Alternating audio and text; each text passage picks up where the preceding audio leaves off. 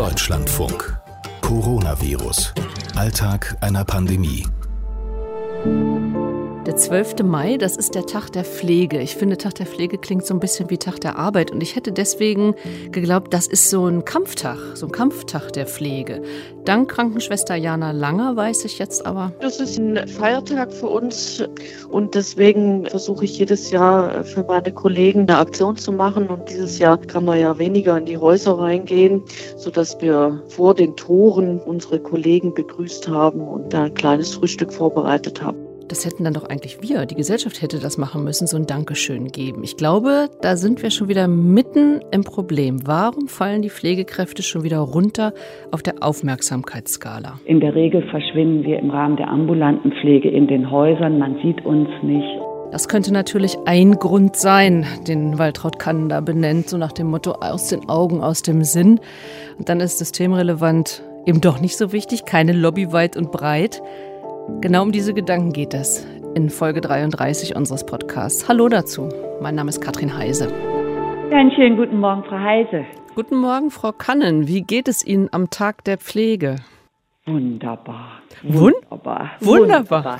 Ja, mir ist äh, so in den letzten Tagen, gerade so, ähm, als es auch darum ging, dass wir Presseerklärungen gemacht haben, mir ist nochmal bewusst geworden, was für ein schönes tolles Arbeitsgebiet das ist.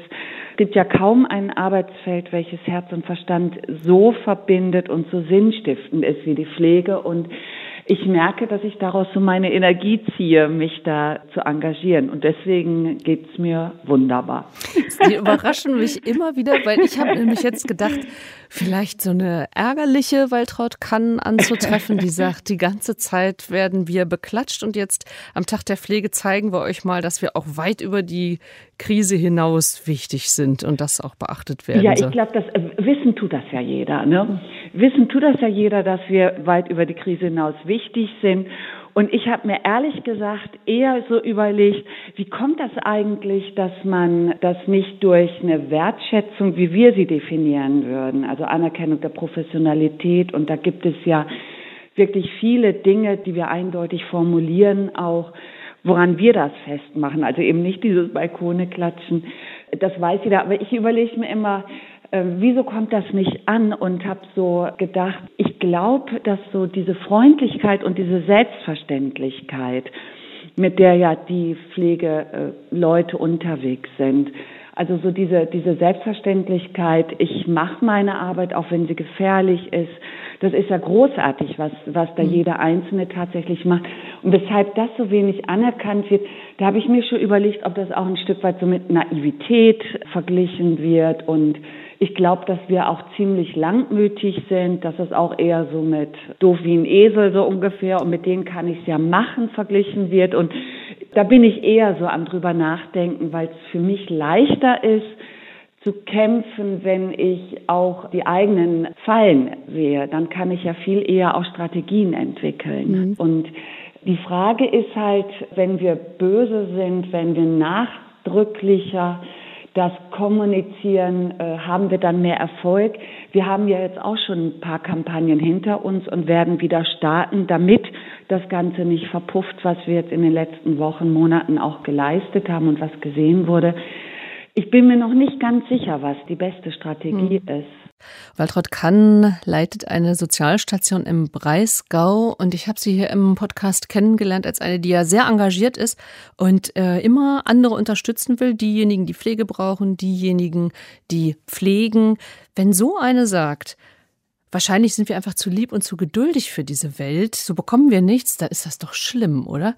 Also man muss schreien, um gehört zu werden.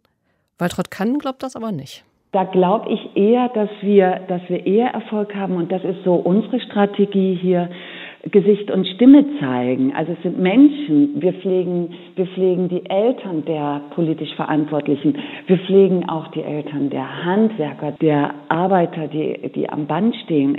Wir merken so, wenn, wenn wir diesen Weg gehen, wir haben jetzt auch ein paar Videoclips als Sozialstation gefördert hier von der Glücksspirale in den letzten Wochen entwickelt, wo wir genau Menschen zeigen, die sich für den Beruf interessieren und die einfach dann anfassbar werden. Ich glaube, dass wir dann eine größere Wirkung haben, weil es dann nicht mehr um irgendwelche Steuererhöhungen oder um Sorgen hinten dran geht, dass es zu teuer werden könnte, sondern es geht dann darum, ich möchte, dass meine Mutter, mein Mann die bestmögliche Pflege erhält und ich weiß, wer das tut. Das sind die Gesichter, die hier unterwegs sind.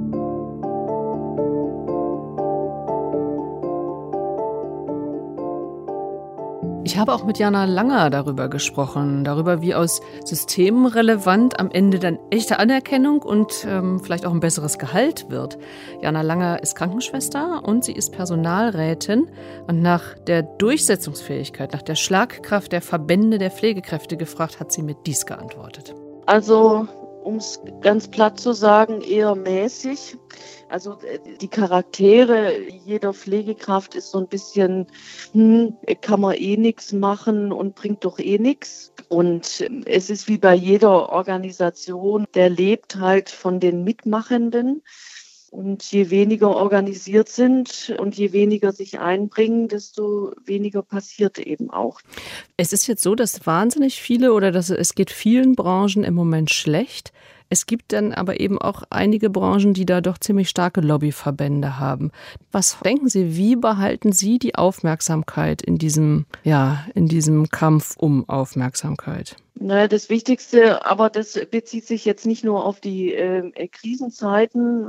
Das Wichtigste wäre eigentlich, dass die Pflegekräfte in ihrer großen Masse zusammenhalten und gemeinsam aufstehen und für was kämpfen. Und da liegt das Grundproblem, das haben wir früher schon nicht gemacht. Da ähm, lässt man sich sehr schnell einschüchtern. Also ich versuche gerade einfach meine Kollegen auch zu motivieren, zusammenzuhalten, weil es ist halt schwieriger, wenn man äh, in, in einem Betrieb ist mit 1000 Pflegekräften, wenn davon 900 sagen, hier mit uns nicht. Da kann man, also 900 Pflegekräfte kann man nicht kündigen aufgrund von irgendwelchen Dingen, die man ihnen dann vorwirft. Wenn das halt nur Einzelne immer machen, ist es halt relativ einfach. Man pickt sich diese einzelnen Krawallschachteln, sage ich immer, die pickt man sich raus, sagt hier, hier, du, das äh, darfst du nicht. Ja, das ist mhm. halt dann relativ einfach. Wenn das jetzt ganz viele wären, hätten wir so eine Macht, da könnte gar keiner mehr sagen, ja, nee, haben sie nicht verdient und wo soll denn das Geld herkommen? Da würde jeder sagen, oh Gott, Hauptsache die arbeiten. Ja.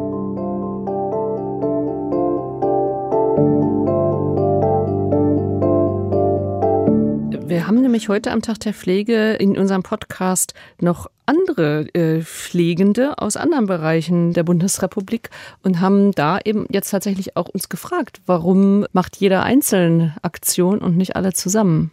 Ja, schade eigentlich, ne?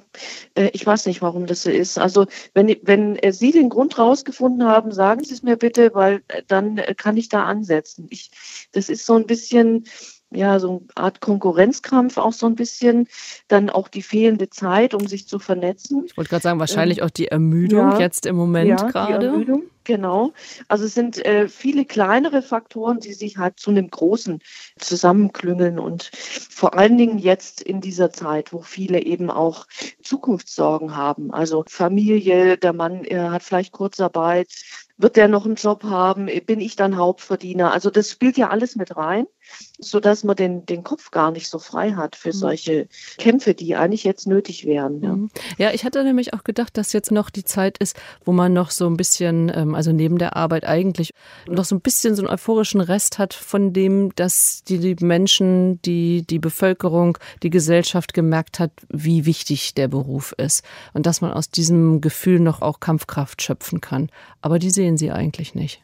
Ja, also da ist einfach die Problematik, dass viele von uns einfach schon seit Jahrzehnten mittlerweile schon kämpfen.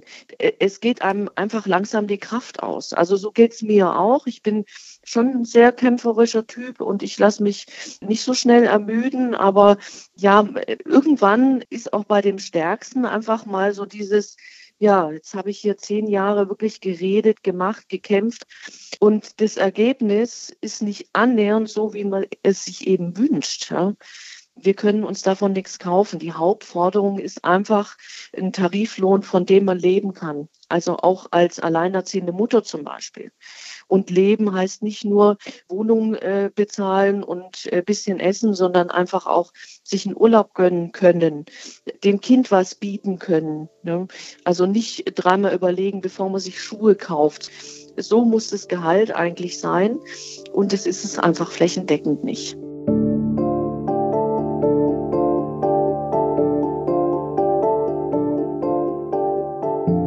Welche Lobby hat die Pflege? Das ist ja die Frage, die mich heute interessiert. Falko Lieke ist Stadtrat für Jugend und Gesundheit in Berlin-Neukölln. Er ist fürs Gesundheitsamt zuständig und braucht da auch eine Lobby.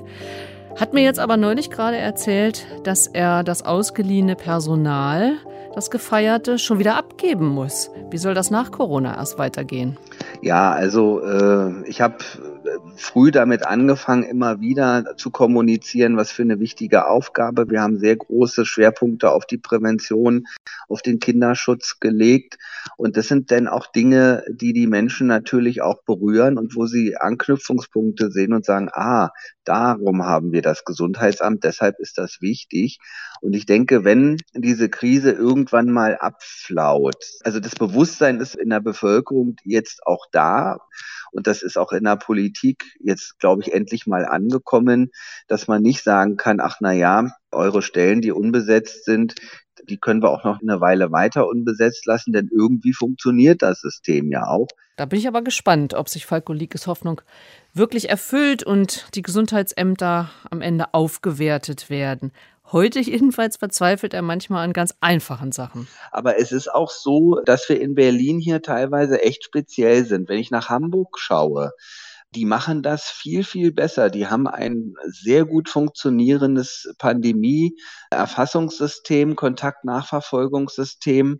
Wo wir jetzt hier anfangen in der Entwicklungsarbeit, haben die was fertig. Und das funktioniert auch in der Kommunikation mit mehreren Behörden. Die sind vernetzt. Also oft schaue ich echt neidvoll nach Hamburg und sage, warum kriegen die das besser hin und wir nicht?